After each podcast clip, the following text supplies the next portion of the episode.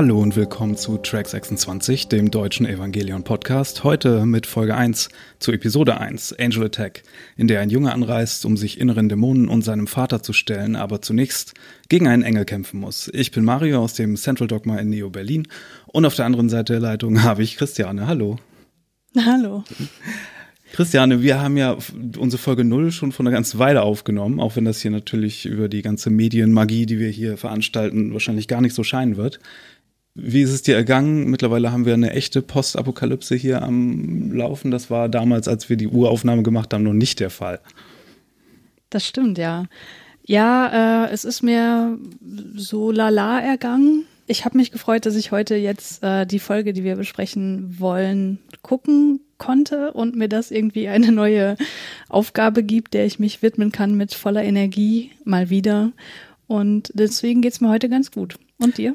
Äh, mir auch. Ich freue mich total auf unser Projekt hier, dass das endlich in die Pushen kommt. Das hat ja mit technischen Schwierigkeiten und Corona, Lethargie und allem möglichen ganz schön Verspätung gehabt. Ähm, für alle, die Folge 0 nicht gehört haben, nochmal kurz der Abriss.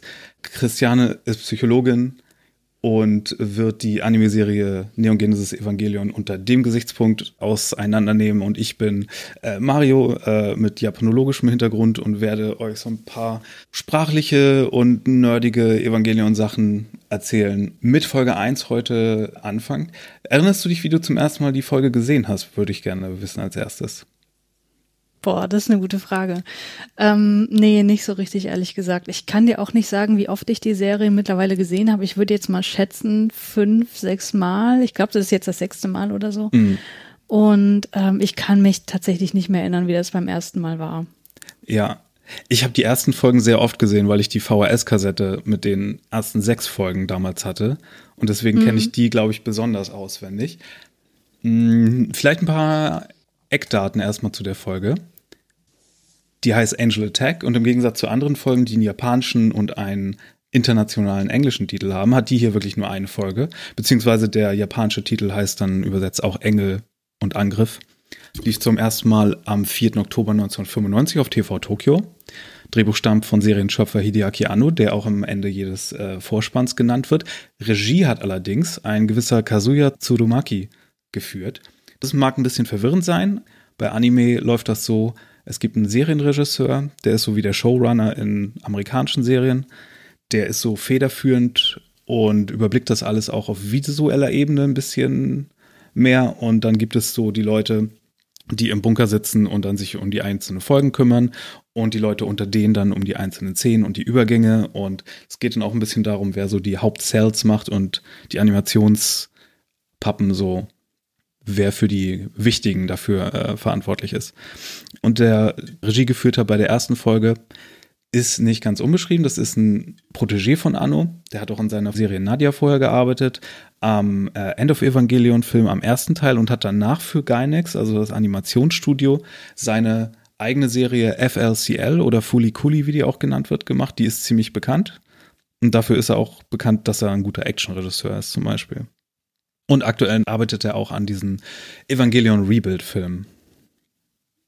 So viel dazu erstmal.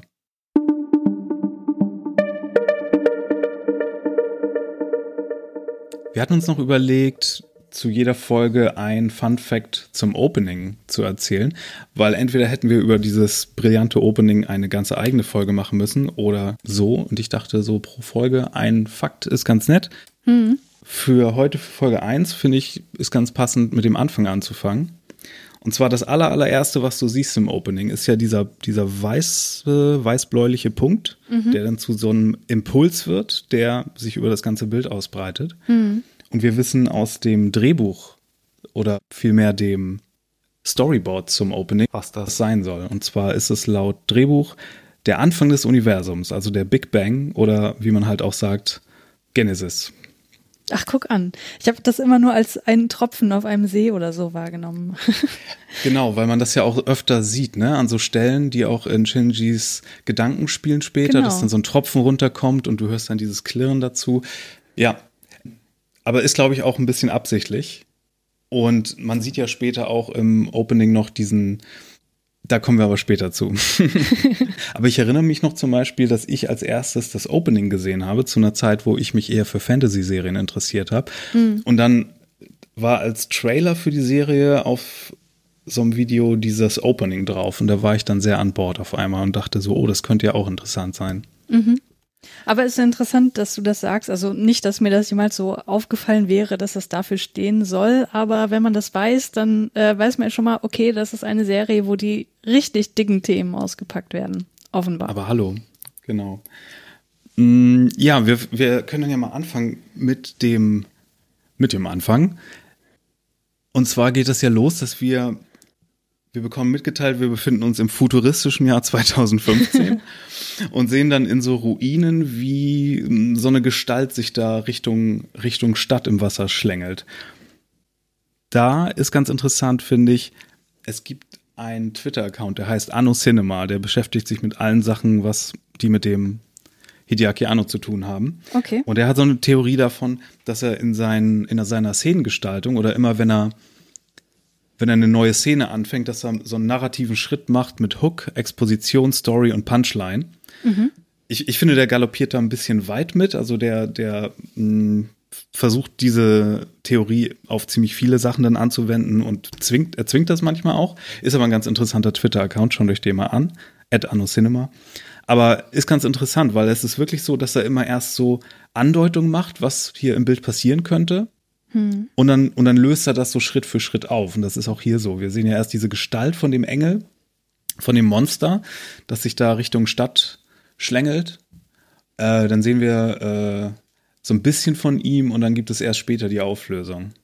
Hm. Als nächstes sehen wir dann Züge, ein ganz beliebtes Stilmittel von Anno. Und was ja auch aktuell auf dem neuesten Poster zu sehen ist, das Poster zum aller, allerletzten Rebuild of Evangelion Abschlusskinofilm. Wir haben ja gestern mal offline darüber geredet. Mhm. Da sieht man Shinji ja auch äh, auf so Zuggleisen stehen. Als nächstes hören wir, dass äh, die Tokai äh, und äh, Chubu-Region um die Tokioter Bucht abgesperrt sind und dass äh, Quarantäne und alles, dass Leute sich im Bunker zu begeben haben. Und dann finde ich passiert hier eine meiner liebsten Sachen in der ganzen Folge oder als Beweis dafür, dass das hier alles mit Hand und Fuß gemacht ist und dass es hier richtig clever ist. Weil würdest du unterschreiben, dass die Serie allgemein sich so ein bisschen darum dreht, um den Versuch von Menschen mit anderen in Verbindung zu treten und Kontakt zu anderen aufzunehmen und die Schwierigkeit und Unmöglichkeit dessen? Ja, definitiv. Ich würde sagen, das ist das Hauptthema dieser Serie. Und das sehen wir auch in der ersten Folge sehr früh, dass das ein Problem sein könnte. Genau, nämlich das Erste, was Shinji hier macht, er versucht telefonisch jemanden zu erreichen und sagt als erstes, Dameda, geht nicht. Kommunikation, genau. Verbindung herstellen, fehlgeschlagen. So Mission Statement in der ersten Szene mit Shinji. Misato kann ihn auch nicht finden. Und dann sehen wir schon ein eine Gestalt mit blauen Haaren, die wir noch gar nicht kennen, wenn wir das zum ersten Mal schauen. Und dann sehr engelhaft fliegen Vögel weg, lenken ihn kurz ab und dann steht die Figur nicht mehr da. Das ist natürlich eine Figur, die wir jetzt als Fans schon kennen und wir nehmen mal an, dass das hier Leute hören, die das, die Serie auch kennen, oder? Ja, auf jeden Fall. Die das, die das mit uns nochmal durchexerzieren wollen. Wusstest du, dass es für diese Ray einen furchtbar nerdigen Begriff gibt, den ich persönlich hasse? Ich habe den gestern irgendwo gelesen, aber mittlerweile schon wieder vergessen. Aber ich dachte auch, ja. okay. Das ist, das ist finde ich so die, der größte Art von katalogisierendem Nerd-Bullshit, wo ich mich auch sehr oft schuldig mache. Aber was ich in diesem Fall, weil das so ein literarisches, lyrisches Element ist hier, ja. Und mh, mm, dann gibt es auf jeden Fall so Nerds aus so Evangelion-Wikis, die zu dieser Ray, ähm, das ist Quantenray, weil Quantenray kann einfach so auftauchen und jenseits von Zeit und Raum. Das ist Quantenray und die hat folgende Fähigkeiten. Und ah, das, ja. hasse, das hasse ich so sehr. ich habe mich schon so oft darüber aufgeregt, dass diese, diese Ray, die ja am Ende der Geschichte dann auch nochmal auftaucht, an einem, ja, buchstäblichen Ende auch dann und am persönlichen Ende von verschiedenen Figuren in End of Evangelion, hm. dass das hier diesen, diesen blöden Begriff bekommt. Das macht mich wuschig. So als wäre sie so eine Marvel-Figur. Ja, das klingt wirklich ziemlich bescheuert. Ich habe tatsächlich noch an einen anderen Begriff gedacht, der so eher die Person der Ray als Ganzes ähm, thematisierte. Ich komme aber nicht mehr drauf. Ähm, aber wo du gerade bei dieser Szene bist, ich habe gestern noch so überlegt, ich habe die Folge heute nochmal geschaut und gestern so ein bisschen noch drüber nachgedacht. Und diese Szene, wo Raider auf der Straße erscheint und Shinji hinguckt und dann die Vögel anschaut und dann ist sie weg, das ist irgendwie so die Szene, die ich am allermeisten mit dieser ersten Folge verbinde, wo ich als allererstes dran denke. Und ich finde die wirklich äh, super schön, weil dadurch direkt die Figur der Ray mit einer ganz krassen Mysteriosität gleich assoziiert wird. Ja. Und es sagt ja auch die Serie, also ohne dass du jetzt an dieser Stelle weißt, dass hier diese Telefonszene schon mhm. so, so, äh, so bildlich war für alles, was hier kommt.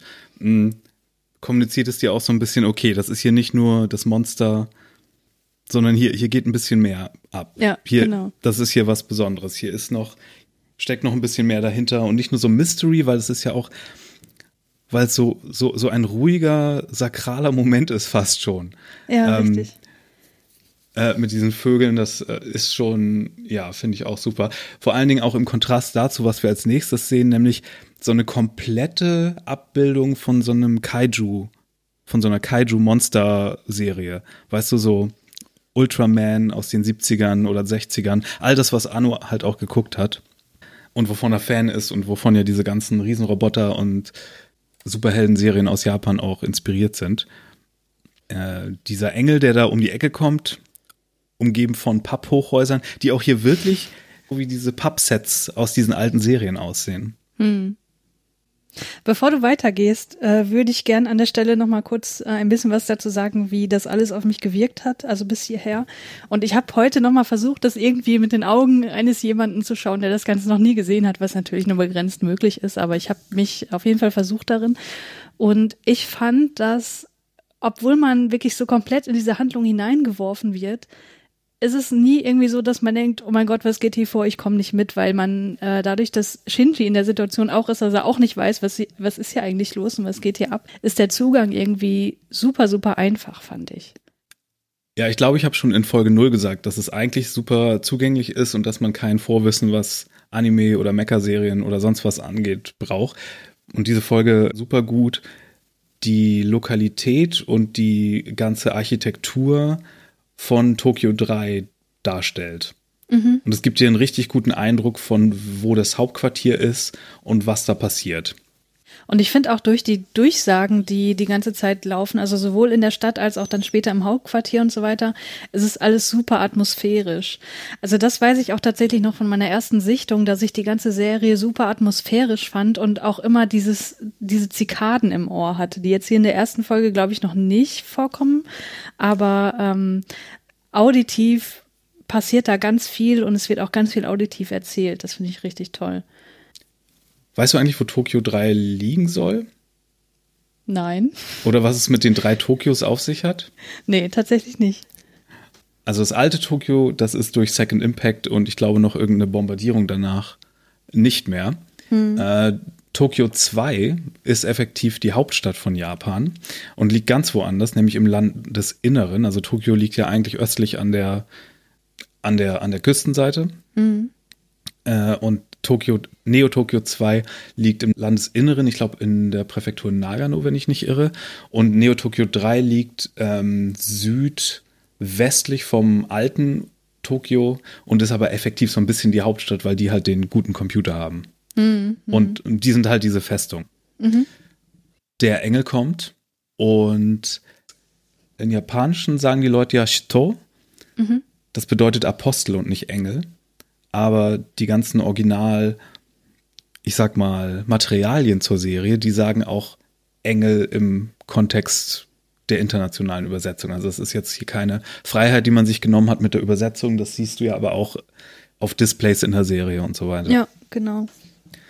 Wir haben es hier übrigens mit Zachiel zu tun, dem dritten Engel wohlgemerkt. Hm. Das ist so, wenn der Kommandant Ikari, der Vater unseres Jungen, der hier gerade ankommt, wenn der davon spricht, dass es der dritte ist, dann horcht man natürlich schon auf und denkt so, oh, es gibt hier Hintergrundgeschichte, von der wir noch nichts wissen. Ähm, die ganzen Engel stammen ja aus den aus der Kabbala und aus den Schriftrollen vom Toten Meer, also diese ganzen unveröffentlichten Extrakapitel der Bibel. Sachel ist der Engel des Wassers, weswegen wir ihn halt auch im Wasser ankommen sehen. Und das impotente Militär versucht erstmal ihn mit einer mit einer konventionellen Waffe oder mit mehreren konventionellen Waffen anzugreifen und entscheidet sich dann mit einer N2-Mine vorzugehen. Wovon ich immer dachte, oh, N, das steht bestimmt für nuklear, das ist ja ganz schöner Schritt. Aber das Hoch 2 in N macht es zur NN-Waffe und das heißt, es ist eine Non-Nuclear-Waffe. Die sind genauso stark wie Atombomben, aber nicht radioaktiv.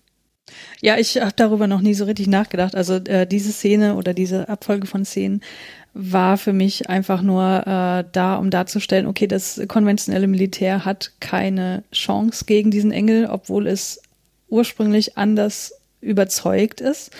Und um auch so ein bisschen diese Hintergrundgeschichte anzudeuten, weil äh, Gendo und äh, Fuyutsuki, die reden ja darüber, dass das, wie gesagt, der dritte Engel sei und es eben ein Engel sei, als solcher identifiziert wird, wie eben vor 15 Jahren. Also man bekommt eben mit, dass irgendwie vor 15 Jahren sich irgendwas abgespielt hat. Genau. Es ist aber auch, muss man sagen, extrem witzig, wie die drei Militärfuzis da sitzen ja. und so cholerisch ihre, ihre Stifte zerbrechen und Befehle schreien und jetzt hier und das und drauf und sowas. Und im Hintergrund sitzt der Nervtyp. Ja. und ist ganz entspannt, weil er weiß, ja, die können hier eh nichts reißen, ich muss eh ran. Ja, das läuft hier alles nach seinem Plan. Genau, die Einstellung mit den drei Typen, wo äh, die auch oberhalb des Mundes abgeschnitten sind und wo man sieht, dass der eine ja, Wut entbrannt oder zumindest sehr nervös sein Bleistift zerbricht, die finde ich cineastisch gesehen so gut. Dieser Bleistift, echt. Ja. und, und auch ein nettes Detail ist der, der Aschenbecher, der total voll ist mit ja. halb gerauchten Zigaretten, die nervös ausgedrückt wurden. Oh ja. Mua, mua. Was auch sehr gut passt zu ausgedrückten Zigaretten ist natürlich Misato, die mit ihrem mhm. Flitze Renault hier den Shinji abholt. Und äh, Misato ist natürlich unsere Hot Mess erwachsene Lieblingsfigur. Ja. Und ich finde es sehr bezeichnend, dass ihr Renault, ihr schickes Auto, das hier mit so Duct Tape geflickt ist und mit Batterien läuft, die eigentlich nicht dafür gemacht sind, dass ihr Wagen könnte so interpretiert werden als so, so Zustand ihrer Seele.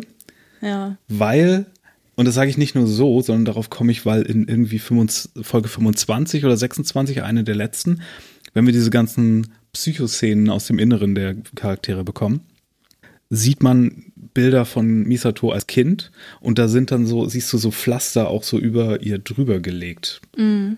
So stilistische, weißt du? Mhm. Und die sehen so ein bisschen aus wie das Duct Tape an ihrem Renault. Ja, ja, das passt auf jeden Fall sehr, sehr gut zu ihr. Also das spiegelt schon sehr viel von ihrem Innenleben wieder, da stimme ich dir absolut zu. Und ich finde es auch interessant, wenn wir jetzt, also oh, ich kann nicht über Misato reden, ohne über das Ende dieser Folge zu reden, weil sie einfach als unglaublich ambivalente Person schon in dieser Folge eingeführt wird. Das ist eine wichtige Stelle, das ist auch meine Lieblingsstelle in der ganzen Folge, sage ich ja. dir gleich. Äh, und ich glaube, wir reden über den gleichen Moment jetzt schon. Mhm. Aber vielleicht erstmal sie so als Gegenstück zu Shinji und übrigens, um ein bisschen äh, Produktions-Fun-Fact zu haben. Ich weiß nicht, ob ich das in Folge 0 schon erwähnt hatte, aber es ist hier extrem witzig, dass hier Sailor Moon und Sailor Uranus miteinander zu tun haben. Misato ist ja die Stimme von Sailor Moon im Original Japanischen, mhm. was immer so ein bisschen durchkommt, wenn sie ihr girly, albern, wenn sie nicht im, äh, im Captain-Modus ist. Mhm. Und, und Shinji ist äh, eigentlich, äh, seine Synchronsprecherin ist eigentlich so die totale Badass Frau mit kurzen Haaren und äh, eigentlich so die komplett gegenteilige Dynamik von den beiden hier. Ja, das stimmt, ja. so, äh, die fahren ins Hauptquartier, haben dabei so ein bisschen Monolog und wir bekommen witzigerweise Monolog von Misato, was sie auch so ein bisschen mehr als Hauptfigur verortet mhm. oder als Protagonistin und sie ist ja auch die mit dem Racheauftrag und dem ne, sie will die Gegner besiegen und eigentlich wäre sie diejenige, die hier die Hauptfigur sein müsste. Aber sie ist eher die coole Tante von mhm. Shinji, der gemanagt werden muss. Ja, aber auch ein bisschen die peinliche Tante. Ihn zumindest. Also man sieht ja dann, äh, als sie im Auto fahren, einen inneren Monolog von ihr und hört diesen. Und da merkt man schon, dass, ja, dass da viel Chaos in ihr herrscht, dass sie sich in dieser unglaublich chaotischen und dramatischen Situation über Sachen Gedanken macht, wo man sich nur an den Kopf fasst. Also sie überlegt ja, dass, dass die Reparatur des Autos so viel Geld äh, schlingen wird. Sie, sie überlegt sich, ob ihr Outfit irgendwie angemessen ist. Und man denkt nur so, hallo, du bist hier kurz, äh, dem, kurz vor knapp dem Tod entkommen und darüber machst du jetzt gerade Gedanken. Das finde ich äh, sehr, sehr schön. Ja, ja, genau. Sie haben ja knapp die N2-Mine überlebt, hm. die den Engel ausschalten sollte, der schon längst dabei ist, sich wieder zu regenerieren. Während die hier ganz gemütlich durch die ganzen Sicherheitsschranken äh, fahren und wir bekommen ganz viel vom Hauptquartier mit. Und im Hintergrund bekommen wir auch wieder ganz viele interessante Ansagen. Wird zum Beispiel das erste Mal das Project E erwähnt. Und ne, dass Dr. Dr. Akagi gesucht wird. Hm. Äh, und im Fahrstuhl begegnen wir dann unserer zweiten erwachsenen Hauptfigur, mhm. Dr. Rizko Akagi. Achso, hatten wir die Namen schon gesagt? Von den anderen beiden, Shinji Ikari ist unser Junge, 14 Jahre alt. Und äh, Misato ist, glaube ich, 28 oder 29. Misato mhm. Katsuragi. Die Leiterin des ganzen Evangelion, der Evangelion-Operation zumindest. Äh, Rizko ist ja die Leiterin von Project E, also die biomechanische Chefwissenschaftlerin. Hm. Im Fahrstuhl wird dann ein weiterer interessanter Begriff genannt, nämlich dass Shinji zum einen, ich weiß nicht, ob dir das je aufgefallen ist, aber die alten deutschen DVDs haben das auch tatsächlich noch so Wort für Wort übersetzt, nämlich mit Shinji als Third Children hm. und nicht Third Child oder drittes mhm. Kind oder so. Und ich weiß nicht, ob das daran liegt, ob das ob die so eine Kollektivität andeuten wollten mit den Kindern oder ob das einfach nur so falsch übersetzt ist oder ob das einfach nur so ist, weil im Japanischen wird manchmal der Plural für alle Gemeinden genannt. Hm. Wie bei Sports im Englischen, weißt du, wo das auch? Mhm, mh. Bin nicht sicher, aber in den späteren Übersetzungen haben sie das immer gestrichen, weil man denkt so, nee, das klingt viel zu falsch, wenn du von Shinji das Third Children sprichst. Das stimmt, ja. Also jetzt hier in der Netflix-Fassung, ich habe es jetzt im, also ich gucke es ja immer im Original mit Untertiteln, aber in den Untertiteln haben sie jetzt Child geschrieben. Ich weiß aber, als es damals auf Vox lief, dass das mit Children auch und, ähm, in den Untertiteln stand. Genau. Das ist die Untertitelübersetzung, die ich auch kannte, als ich noch kein Japanisch konnte. Und wo mir jetzt bei, den, bei der neuen Übersetzung auch immer so die Diskrepanz auffällt, wobei ich gar nicht mehr wusste, wie das eigentlich war. Aber dann lese ich so einen Satz und denke so, oh, stimmt, das war eigentlich anders. Mhm. Das heißt dann hier auch im Fahrstuhl in der Szene, dass der Marduk-Report vom Marduk-Institut äh, Shinji ausgewählt hat. Offenbar gibt es also ein Institut, das dafür da ist, gewisse Kinder für irgendetwas auszuwählen. Mhm. Und Marduk ist der Hauptgott des babylonischen Pantheons der Götter. Mhm. Bevor du jetzt schon wieder weiterspringst, ich wollte eigentlich noch sagen, ähm, dass ich die Einführung von Rizko als auch die Einführung von Misato äh, bemerkenswert finde, weil die beide extrem auf sexy gemacht sind. Also bei, äh, bei Misato kann man das irgendwie auch verstehen, weil das irgendwie auch zu ihrer Charakterzeichnung gehört, aber bei Rizko fand ich das immer ein bisschen merkwürdig, weil sie so eigentlich im weiteren Verlauf zumindest ganz, ganz lange nicht porträtiert wird. Also, äh, dass sie überhaupt irgendeine Sexualität hat, das äh, ist erstmal vollkommen schleierhaft. Ähm, deswegen jetzt beim Rewatch fand ich das auch wieder bemerkenswert, dass sie so ne so sexy in ihrem Taucheranzug und äh, den sie gerade auszieht, weil sie äh, den anderen Leuten begegnen muss und so weiter, ähm, da eingeführt wird. Ja, ja, es ist Folge 1, da musst du alles ja. zeigen, was du hast im, im buchstäblichen Sinne. Das stimmt. Ja, man, man kann das Opening ja auch äh, verschieden interpretieren, ob das jetzt sexy gemeint ist oder mhm. nicht, weil man da ja auch so Silhouetten äh, sieht von Figuren. Aber mh, ja, das ist schon hier auf jeden Fall. In Folge 2, finde ich, ist das ähm, erklärbarer aus Shinjis Perspektive, weil man ihn da ja mehr als Teenager sieht, der bei dieser Frau einzieht. Mhm. Hier ist das natürlich so ein bisschen mehr äh, mit 90s Animes Fanservice, ja. Mm, das stimmt. Mm, genau. Wobei ich das bei Rizko nie besonders sexy fand. Ich fand eher, dass sie ihren, dass es fast so wirkt, als würde sie ihren Körper selbst wie so eine, wie so ein Werkzeug einsetzen, um hier an den, an den Tank zu kommen und so. Mhm. Ähm, da hatte ich so Ghost in the Shell Vibes, wo Körper ja auch sehr mechanisch dargestellt werden und gar nicht sexy, selbst wenn sie nackt sind, weißt du? Ja, ja, ich weiß, was du meinst. Ich glaube, ich hänge mich da besonders an dieser einen Einstellung fest, wo die Kamera so runterzoomt, während sie ihren Reißverschluss runterzieht, bis auf den Hintern fast. Ja, okay, stimmt. das ist natürlich ein super Soft-Porno-Shot, das, Ja, das ja, ist schon genau. wahr. Ja. Auf jeden Fall. Nee, aber was ich noch sagen wollte, ich fand die erste Interaktion zwischen Misato und Rizko auch ähm, sehr aufschlussreich, beziehungsweise die sagt schon sehr viel aus über die Beziehungen. Man denkt ja, okay, das sind irgendwie Arbeitskolleginnen, die in irgendeinem hierarchischen Verhältnis wahrscheinlich zueinander stehen, aber Mhm. sie duzen sich halt sofort. Also sie reden sich mit ähm, Vornamen an, was äh, man, glaube ich, so nicht erwarten würde. Ähm, sie stehen sich also recht nahe und gleichzeitig fängt Ritsuko dann aber an, Misato zu tadeln für ihre Verspätung und die entschuldigt sich auch sofort. Also das äh, heißt, obwohl sie irgendwie sich nahestehen, gibt es halt trotzdem irgendwie eine berufliche Hierarchie offenbar. Das ist, glaube ich, so ein bisschen anders. Ich glaube, Misato sagt Rizko, auch ohne irgendwie Höflichkeitssuffix. Ja, genau. Und, und sie sagt aber Katsuragi Sansa oder Katsuragi Cho. Ich weiß gerade nicht, welches Captain und welches Commander ist, was sie ja später dann wechselt. Ja, stimmt, ja.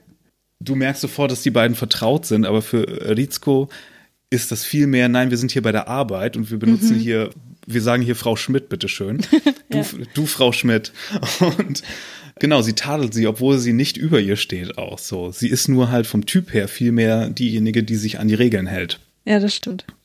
Das merkt man, das merkt man hier total. Aber, dass sie sich eigentlich gleich sind, merkt man auch in der, in der Szene, in der Art und Weise, wie sie dann auf einmal voreinander stehen, dass Misato sich im, im Fahrstuhl spiegelt und dann geht auf einmal die Tür auf und, und sie steht dann anstatt ihrer Reflexion dort.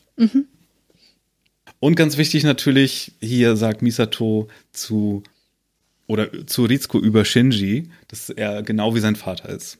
Ja. Genauso langweilig. Oder ich glaube, sie, ich glaube, auf Japanisch sagt sie tatsächlich, er ist genauso wenig süß wie sein Vater. Ah ja, okay. Also in der Übersetzung hieß es, äh, sie hätten beide keinen Charme. Also sie sind beide Ja, genau. so ein bisschen hölzern, habe ich das wahrgenommen, so ungefähr. Genau, das kann man so auf viele Arten übersetzen. Ja.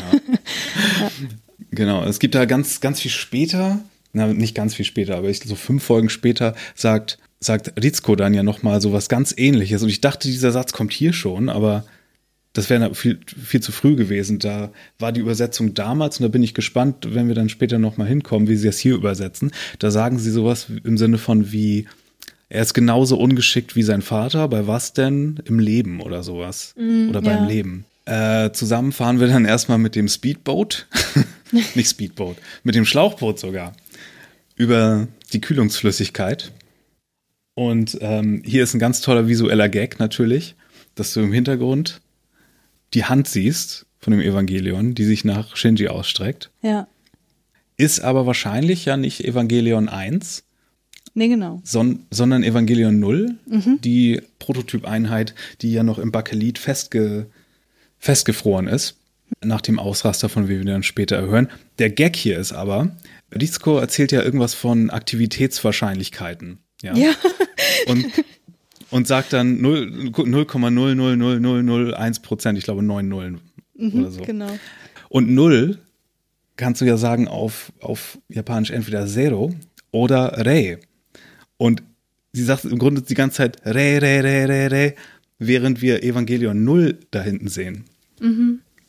Also den von Ray. Ja, das ist auch wirklich mein liebster, liebster Shot dieser Folge, weil das sieht einfach so, so gut aus, obwohl es so absolut minimalistisch ist. Ne? Also man hat ja diesen komplett statischen Vordergrund, der halt auch nur aus den Silhouetten der dreien besteht. Und im Hintergrund schiebt sich halt so ähm, diese Hand vorbei bis zu diesem Höhepunkt, wo, wo Shinji halt genau im Mittelpunkt ist und es aussieht, als würde die Hand Shinji greifen. Und das finde ich einfach so, so gut. Hm. Und auch dieses typische Lila, was wir dann später ja auch mit Evangelion in Verbindung bringen, oder ich ganz viel, weil halt die Haupteinheit diese Farbe hat. Genau, weswegen ich eigentlich auch ursprünglich dachte, dass es, wie du gerade angedeutet hast, die Einheit 01 ist, die ja für Shinji Ja. auch noch irgendwie eine ganz andere Bedeutung hat. Aber das passt ja inhaltlich äh, gerade nicht. Ja. Richtig. Äh, das könnte man hier auch noch fünf Folgen lang so denken, aber dann müsste man drauf kommen, eigentlich, oh, das könnte, das könnte eine andere sein. ja.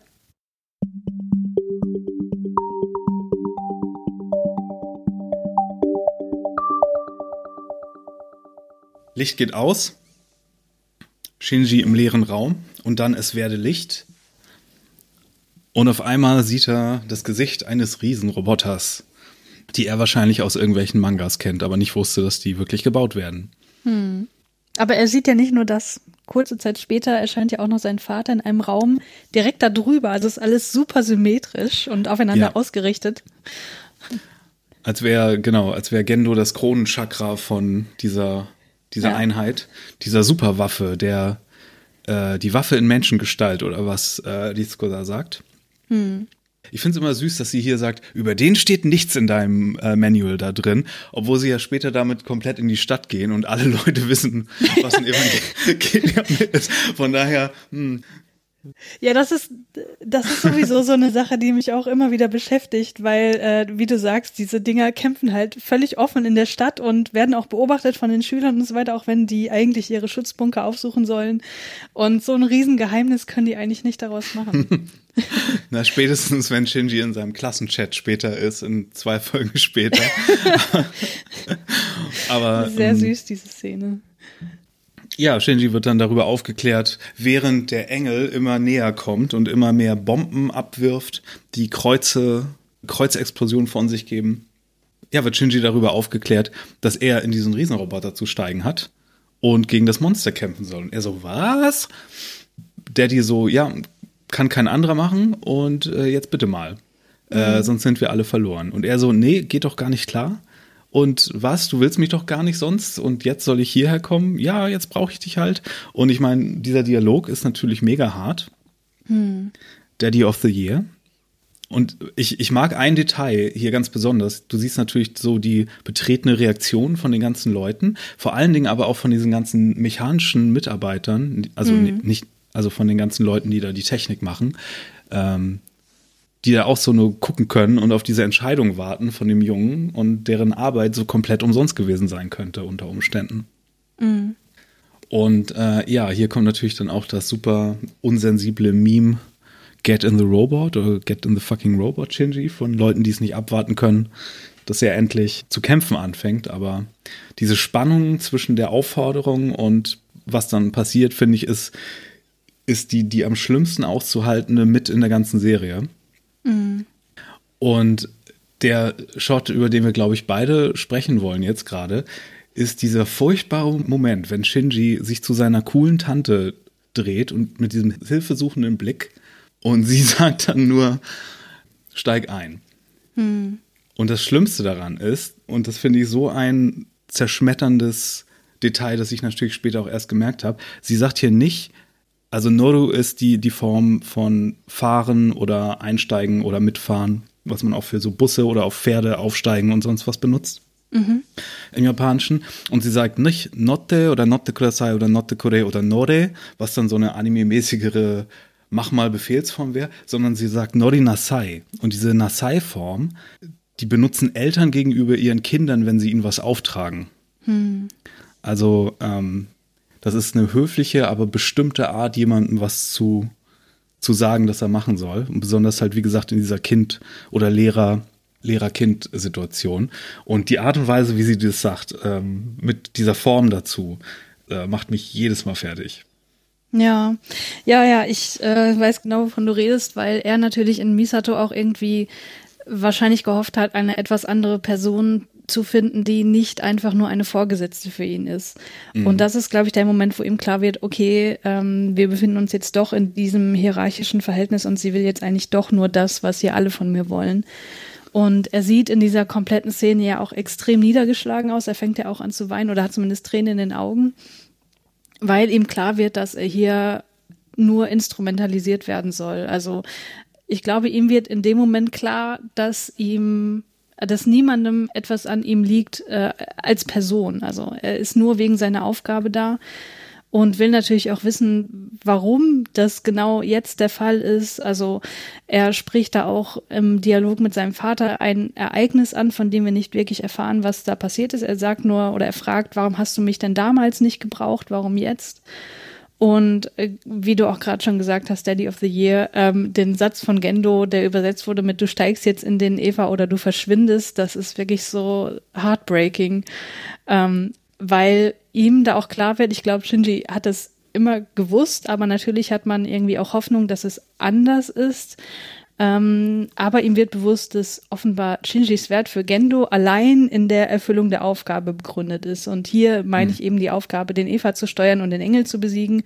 Ultimativ braucht der Shinji ja noch für einen anderen Plan, von dem wir hier noch lange nichts wissen.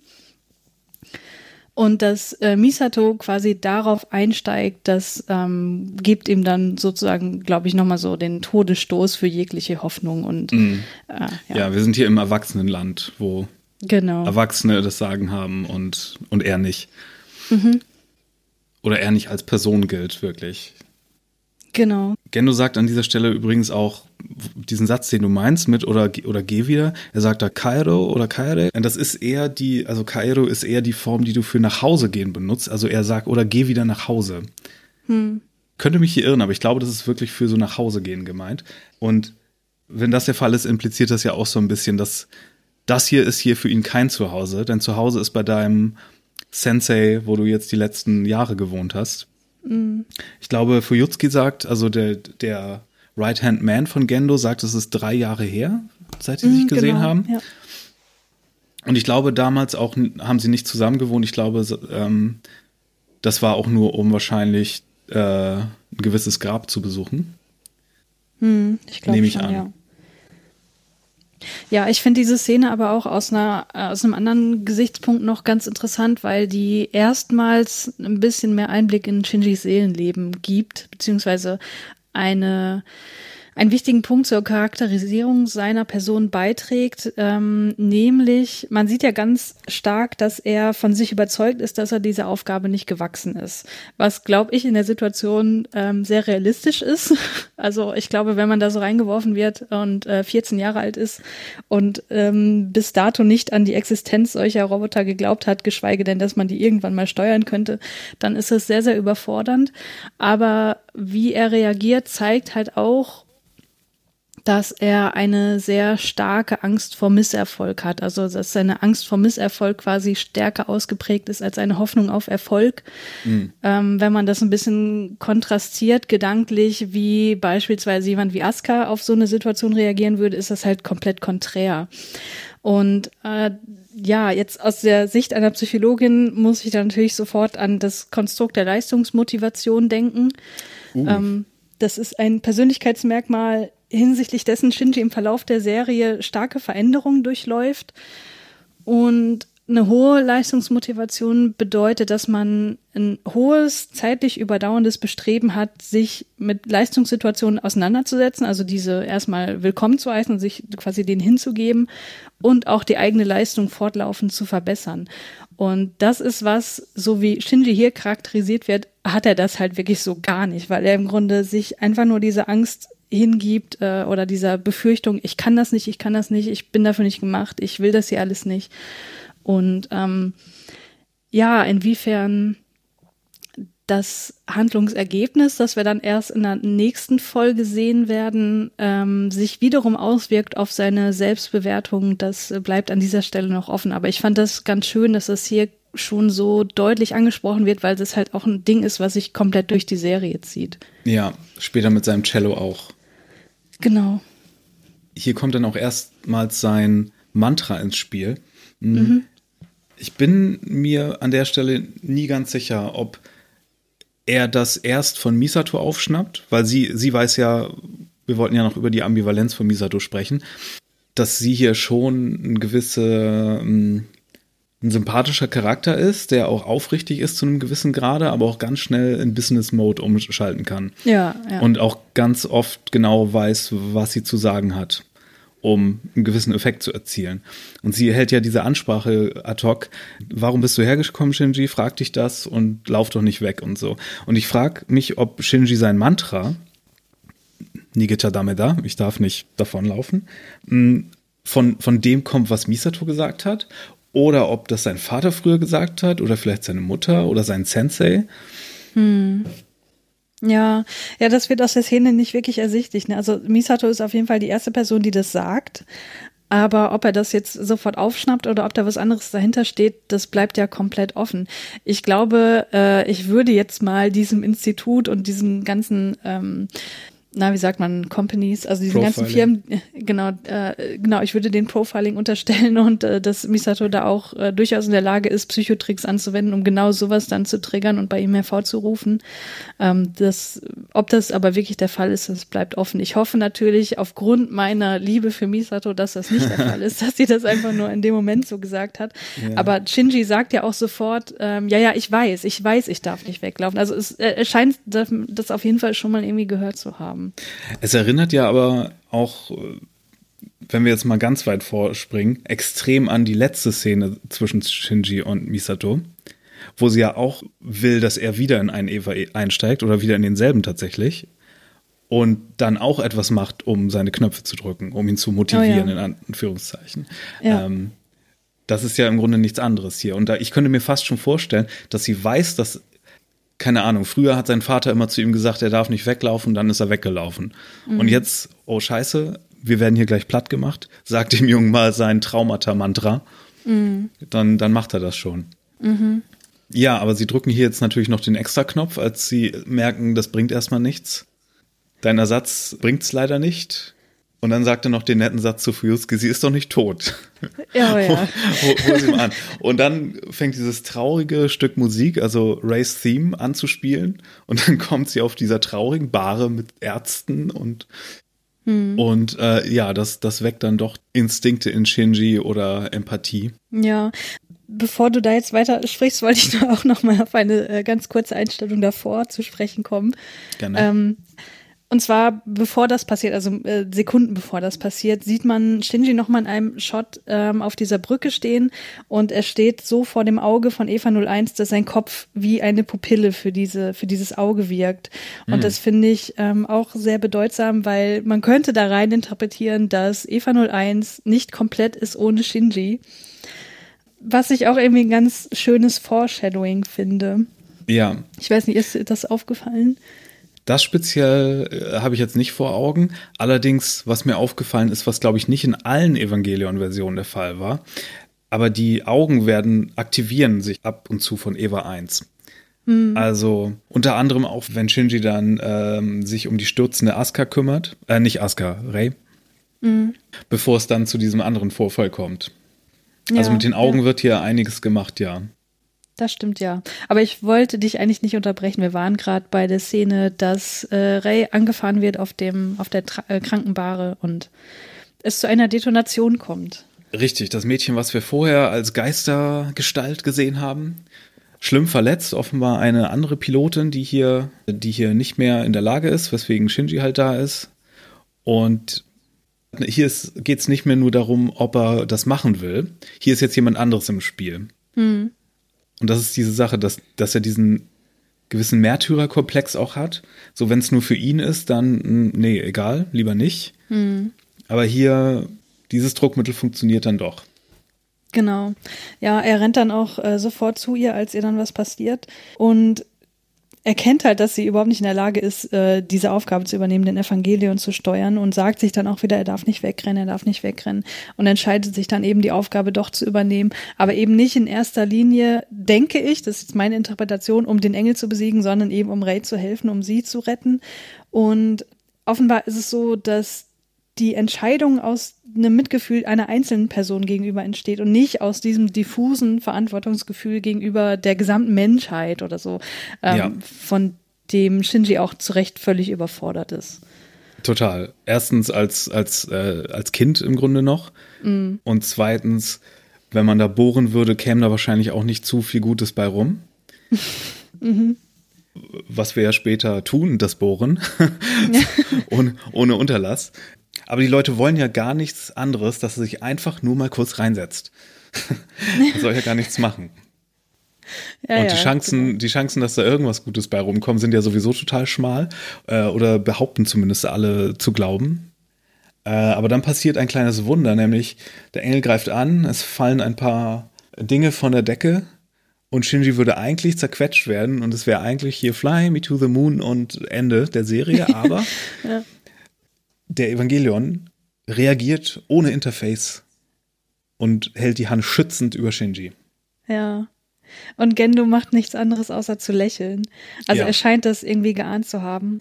Er lächelt während eins dieser, dieser, ähm, dieser Bruchstücke von der Decke auf ihn zugeprescht kommt und mhm. er wird von diesem, äh, ich weiß nicht, ob das transparentes Aluminium ist oder, oder ne, diese Scheibe, diese Panzerscheibe, das wird da abgeprallt. An ihn kann nichts ran. Er weiß, was hier abgeht ja. und er ist unberührbar. Genau. Mit diesem dieses, wissenden Lächeln, das ist so gut. Ja, ja, und das sehen wir in der, im Verlauf der Serie noch so oft. Und das gibt ihm einfach so diese Aura von, ich, ich habe einen Plan, von dem ihr alle nichts wisst der ja. sich halt im Laufe der Serie entfaltet. Wir hatten schon mal in dieser Folge eine, so, ein, so einen Moment. Er hat ja seine berühmte Hände über den Mund Pose, ja. um Animation zu sparen unter anderem, was aber auch einfach eine coole Pose ist. Und Fujutski fragt ihn irgendwann, ist es hier, ist das eigentlich okay, was wir hier machen? Und er reagiert nicht, aber wir sehen ganz kurz unter seiner Hand, dass er auch so ein Lächeln macht. Ja, Shinji steigt mhm. ein in dieses fallische Stück Technik, was dann in die Eva eingeführt wird. und es ist genauso gemeint, äh, wie es klingt, auf so viele Arten und Weisen. Dann wird das Cockpit, in dem er sich befindet, geflutet mit LCL, einer gelblichen Flüssigkeit, in der er auf einmal atmen kann oder zumindest sobald sich seine Lungen füllen, weil der, der Sauerstoff automatisch transportiert wird. Das soll natürlich an die Gebärmutter erinnern. Und mhm. wir haben hier auch eine Nabelschnur als Kabel, aber ich glaube, das wird uns erst nächste Folge vorgestellt. Und Shinjis erste Reaktion ist eine bestimmte Phrase, die ganz am Ende sehr aufgeladen ist. Er sagt Kimochi warui, schlechtes Gefühl. Mhm. Und das sind auch die letzten Worte, die wir eigentlich ganz am Ende hören. Von du meinst ganz, ganz am Ende. Ganz am Ende. Das ist das ah, allerletzte, ja. was Aska sagt. Ah, okay. Alles klar, verstehe. Ja. ja. Und das wird so übersetzt mit wie eklig oder mir ist schlecht. Ja. Und, ja. und hier ist mir dann ein nettes Ding aufgefallen. Angeblich ist ja die neue Übersetzung, die für Netflix gemacht wurde, so viel akkurater. Und hier haben sie aber so ein paar Sachen gemacht, wo sie sich so ein paar Freiheiten genommen haben. Unter anderem haben sie hier so eine total gegenderte Sache von Misato unter den Tisch gekehrt. Und zwar sagt sie in der aktuellen Übersetzung, äh, du stell dich nicht so an, du bist doch kein Kind mehr. Eigentlich sagt sie aber, stell dich nicht so an, du bist doch ein Junge. Hm, hm, okay. Aber gut. Ja, das, da bin ich auch tatsächlich ein bisschen drüber gestolpert. Ich, also äh, ich, hat, ich hatte eigentlich in Erinnerung, dass sie sowas sagt wie, du bist jetzt erwachsen oder so, aber das kommt ja aufs Gleiche raus. Aber äh, ja, das fand ich auch irgendwie ein bisschen unpassend. Also Klar, das äh, mit dem gegenderten Ausdruck finden wir jetzt natürlich aus unserer Position ein bisschen doof, aber es, es hätte halt besser gepasst, finde ich einfach. Na, egal. Da kommen wir nächste Folge nochmal drauf. Da wird das ja alles noch auf die Spitze getrieben, wenn wir hier das ungleiche Paar in der ja. Konstellation in der WG haben. Das stimmt. Kleiner nerdiger Fun Fact nochmal. LCL, diese Flüssigkeit, mit der das Cockpit geflutet wird, um die Verbindung herzustellen, die Synchronverbindung und äh, alles Mögliche, äh, steht nicht für Link Connected Liquid, was ganz viele dachten, was ich auch die längste Zeit dachte, aber was ich gestern noch bei der Recherche gelesen habe, ist, dass diese falsche Übersetzung auf einem Booklet von den amerikanischen DVDs basiert oder aus dem Menü. Da hatten sie wohl so ein Glassar. Ich hatte die amerikanischen DVDs auch mal, aber soweit habe ich offenbar nie im Menü geschaut. Aber das ist ein Mythos, dass das irgendwie aus Japan stammt, angeblich. Es hat offenbar gar keine Auflösung. Das ist einfach LCL. Ach so, okay. Dann steht das auch falsch in der Wikipedia. Dann sollte man das mal korrigieren. Ja, wie gesagt, ich, das ist nicht 100 Prozent, aber habe ich hm. gestern gehört.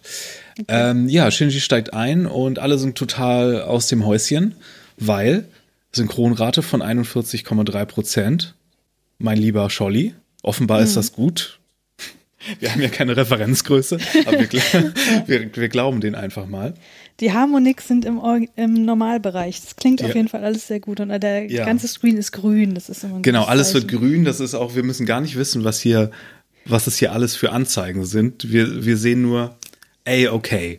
Ja. Das ist alles hier, äh, die Filmsprache sagt uns, hier, hier gehen so, so Phasenverschiebungen, die in sich ineinander schmeigen, äh, schmiegen und so Grafiken, die äh, sich so anpassen und das sieht alles sehr gut aus. Mhm. Und das erfahren wir von Maya, die sehen wir ja zum ersten Mal und die ist immer genau. so eine meiner Lieblings-Mini-Nebencharaktere gewesen tatsächlich, weil die auch in End of Evangelion noch mal einen etwas anderen Stellenwert bekommt, was mir sehr gefallen hat. Ich freue mich auch immer, wenn wir die drei, die drei aus der Kommandozentrale sehen. Das sind ja, ja. Hyuga und Makoto noch, glaube ich. Mhm die, die beiden Jungs, der, drei, der langhaarige Rocker und der etwas nerdige, der so ein bisschen was für Misato übrig hat auch. Ja. Und ja, Mies, äh, Mayas Stimme hören wir natürlich ganz, ganz, ganz viel in der Serie, weil sie diesen ganzen Techno-Babble macht und die Stimme des Computers wiederholt im Grunde, wie Uhura damals bei Star Trek oder so und immer nur sagt, der Wert ist jetzt bei so und so und immer die ganzen wichtigen technischen Sachen abliest, aber selbst nichts entscheiden darf. Ja, genau. Und äh, die Musik schwillt hier auch an und wird ganz heldenhaft und man möchte selbst fast dran glauben, dass hier alles gut wird und dass der, der Junge ein, ein geborener Held ist. Und die Musik klingt genauso nach Superman. Nee, hier kommt dann der Moment, in dem Gendo so wissend in seine Hand grinst. Das war gar nicht vorher, das ist jetzt. Ach so, okay, ja, okay. Da fragt mhm. Fujutski, ist das denn, ist das wirklich richtig, was wir hier tun? Und dann, stimmt, ja, genau, genau. Ja, stimmt. ja. Ja, und dann kommt äh, nach einem letzten Okay vom Commander der, der schöne Befehl Hashin. Also auslaufen, abfliegen, Abschuss, Abfahrt, den Misato ganz oft sagt und dann geht's los. Und hier haben wir auch noch mal so ein schönes Beispiel dafür, dass wir die Verortung hier ganz toll haben. Hier sieht man auf dieser Computergrafik, wie diese verschiedenen Klappen geöffnet werden, die verschiedenen Panzerungen, die später auch noch wichtig werden, mhm. zwischen, zwischen Neo Tokyo 3 und der Festung, wo das Hauptquartier hier ist, mit der Kommandozentrale. Und dann geht's nach oben und Misato denkt sich noch, scheiße Shinji, stirb mal bitte nicht. Ja, genau. Weil es wäre so ein bisschen meine Schuld, weil ich dich hier dazu motiviert habe. Ja, ja.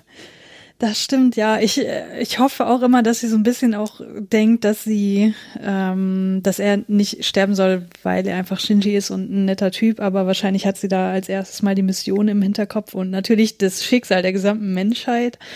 Und ich, äh, ist natürlich ein mega Cliffhanger, aber kurz davor sehen wir ja noch, wie dann der Evangelion dem Engel gegenübersteht in dieser Straßenschlucht. Und ich finde, das, das, das sieht aus wie so ein Western-Duell. Der guckt auch so ganz schelmisch um die Ecke erst, als da was aus dem Boden kommt. Mhm. Äh, weil sonst ist die Stadt ja flach zu diesem Zeitpunkt größtenteils, bis auf so ein paar strategisch platzierte äh, Hochhäuser. Mhm, genau. Genau, und dann haben wir auch wieder diese, diese klassische Ultraman-Szene mit irgendwie, oder sonst was, Super Sentai-Szene mit, den, mit dem Helden, dem Mechanischen auf der einen Seite und dem Monster auf der anderen Seite. Und äh, dann mega Cliffhanger, ohne dass wir in der ersten Folge einen Kampf gehabt haben. Ja. Hm. Aber es ist so spannend. Es ist so unglaublich spannend. Ja, eine sehr gut konstruierte erste Folge, wie ich finde. Auf jeden Fall. Ich bin immer wieder begeistert, was hier schon alles drin ist. Ähm, was hier an, an Mechaniken eingeführt wird, an ähm, so diesem ganzen Sci-Fi, Fantasy-Kram, den wir hier schon wissen müssen. Hm. Und was hier charakterlich alles schon drin ist in 20 Minuten, das ist wirklich eine Wucht.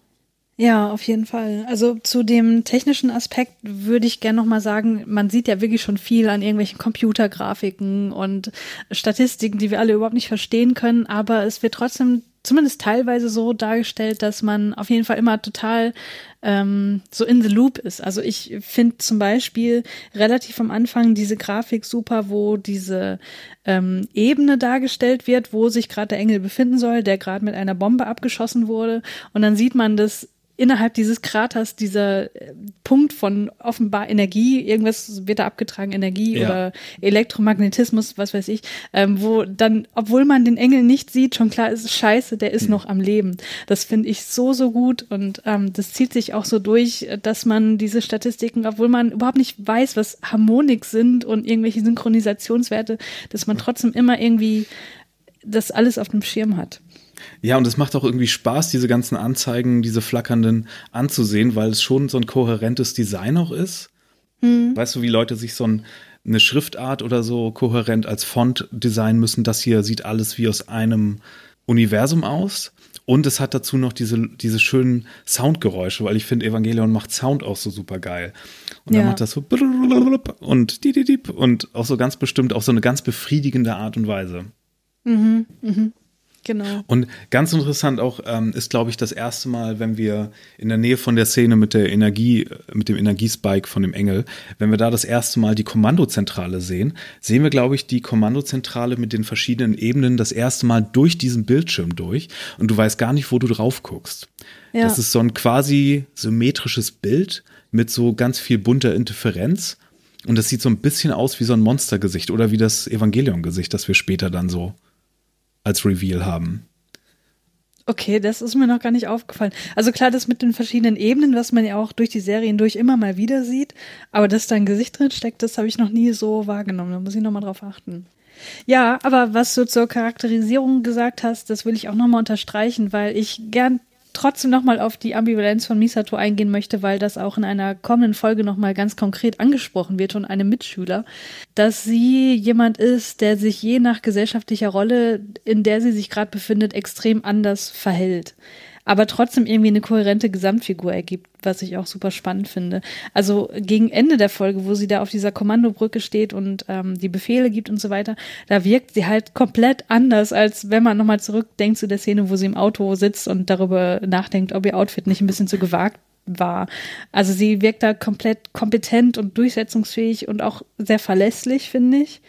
Ähm, und ich finde, dass das also man könnte das ja interpretieren als jemand, der irgendwie ja falsch ist oder äh, den Leuten gegenüber unehrlich oder so, aber es ist einfach in ihrer Persönlichkeit offenbar irgendwie festgesetzt, dass sie eine sehr anpassungsfähige Figur ist, von der man zu diesem Zeitpunkt wahrscheinlich nicht denkt, dass die irgendwelche psychischen Probleme hat oder mal extreme Traumata erlebt hat, die wir ja. dann später noch erfahren.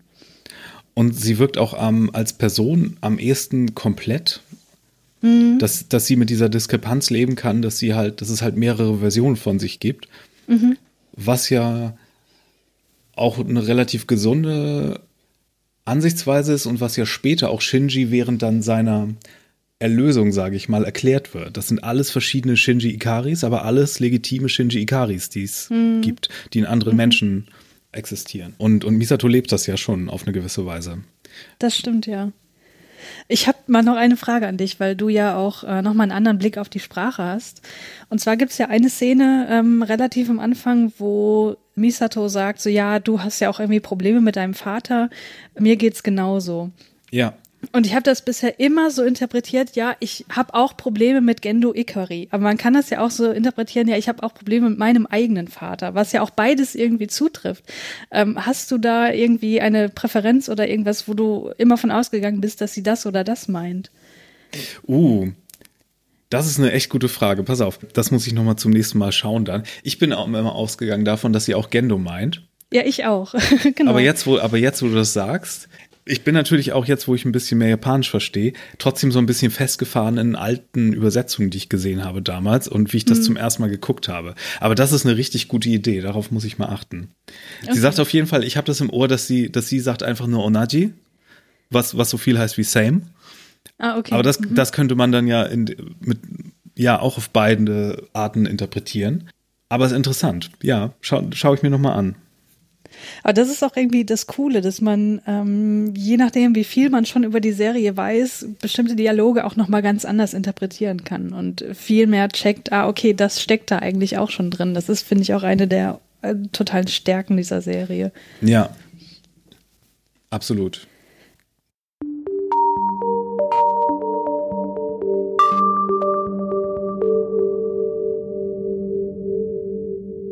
Ja, abschließende äh, Gedanken über die Folge. Also ich glaube, was jetzt auf jeden Fall auch in der ersten Folge schon klar wird, auch äh, wenn man sich das jetzt angehört hat und unsere Gedanken dazu ähm, will ich vielleicht noch mal kurz sagen, dass diese Serie insgesamt so viele Interpretations- und Analyseebenen hat, dass wir, obwohl wir jetzt auch schon eine Stunde über diese Folge ges gesprochen haben, die halt 20 Minuten geht, ähm, dass wir, äh, ich glaube, niemals alles irgendwie abdecken können, was da drin steht und was halt jeder Einzelne für sich irgendwie rausnimmt. Das ist halt äh, total subjektiv. Ne? Jedem Zuschauer, jeder Zuschauerin bedeuten irgendwie andere Aspekte mehr. Und wir wollen, glaube ich, auch nicht also zumindest äh, will ich das nicht, ich weiß nicht, wie du darüber denkst, ähm, hier einen Anspruch an eine letztendliche Wahrheit und Vollständigkeit erheben. Ähm, deswegen ist das auch alles irgendwie super subjektiv gefärbt, was zumindest ich hier von mir gebe. Ähm, da kannst du mir auch gerne widersprechen, weil du ja auch mehr die, die Hard Facts raushaust. Aber ja, ich sehe natürlich hier ähm, aufgrund meiner Profession auch ein bisschen mehr so diese psychologische Ebene, also im Bezug auf das Individuum, wo hier auch teilweise schon Themen angesprochen werden, die noch wesentlich weiter ausgeführt werden im Verlauf der Serie, wie zum Beispiel die Daddy-Issues und die Mummy-Issues. Also man, man sieht ja nur den Vater, man fragt sich vielleicht, hat der Typ denn keine Mutter? Warum lebt er bei seinem Lehrer? Was ist da vorgefallen? Ähm, dann auch dieser ganze Aspekt der Sexualität, der hier super, ähm, äh, wie sagt man, vorsichtig Nein? Nee, will ich jetzt gar nicht sagen. Also so ein bisschen vorsichtig angedeutet wird, wenn Misato so anfängt mit ihm zu flirten und das da aber nicht so wirklich äh, er darauf eingehen kann, ähm, was ja schon drin steckt. Aber eben auch dann das Ganze auf soziologischer Ebene, also Entfremdung von anderen Menschen, Auflösung von Gemeinschaftsgefühl, Fehlen von Solidarität, ähm, was du auch angesprochen hast durch die Telefonszene. Das sind einfach so viele unterschiedliche Aspekte, die aber irgendwie im Einzelnen hier schon drinstecken und das macht das Ganze, glaube ich, zu einer sehr guten Auftaktfolge. Ich meine, man merkt ja auch, dass wir hier aus einem absoluten Fantum sprechen und wahrscheinlich mhm. auch ein bisschen wenig kritisch sind. ähm, das kommt noch, aber ja. ich finde ich finde es eher witzig, dass, dass wir mit so einer ganz komischen Selbstverständlichkeit über so die außergewöhnlichsten Aspekte dieser Serie sprechen. Ja, und dann synchronisiert er mit dem Roboter, klar. Das sind, eine, das sind 41 Prozent, das läuft gut. Was? also, falls es jemand hört, der irgendwie von Robotern, ähm, weiß ich nicht, so eine normalere Interpretation oder Definition hat, dann äh, hätte man hier wahrscheinlich noch viel mehr Erklärung reinbringen müssten, warum, was hier, was hier eigentlich los ist. Aber wie gesagt, ja. ansonsten stimme ich dir natürlich absolut zu. Wir können hier nur mit einer mit einer Stimme unseren Podcast gestalten und mit einer Realität. Aber ich würde sagen, wenn Herr Anno seine Geschichte zum mittlerweile dritten Mal selber erzählt und es so viele Versionen davon gibt, dann ist das auch okay, wenn wir hier mit einer Realität arbeiten. Mhm. Und zwar unserer, die zu diesem Zeitpunkt besteht. Ja. Und vielleicht ist das okay. Denke ich auch.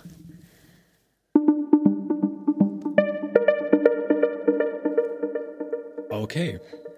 Erste Folge gemeistert, vielleicht noch etwas holprig, vielleicht noch etwas ähm, unstrukturiert. Wir haben aber noch äh, mindestens 26 Folgen, in denen wir das alles verbessern können. Aber auf jeden Fall geht es beim nächsten Mal mit Folge 2 weiter, wie ihr euch vielleicht denken könnt. Und wenn ihr Fragen habt, könnt ihr die mal schicken an track26podcast at gmail.com oder an track26 die gleiche Adresse bei Twitter. Oder ihr erreicht Christiane einzeln, wenn ihr das möchtet. Wo denn zum Beispiel? Am besten über Twitter äh, unter @christianeartig in einem Wort geschrieben. Und bei mir ist es at firewalkwithme mit zwei E. Und ansonsten danke ich fürs Zuhören und danke für das Gespräch, Christiane. Ja, danke, Mario. Bis bald. Bis zum nächsten Mal. Ciao. Tschüss.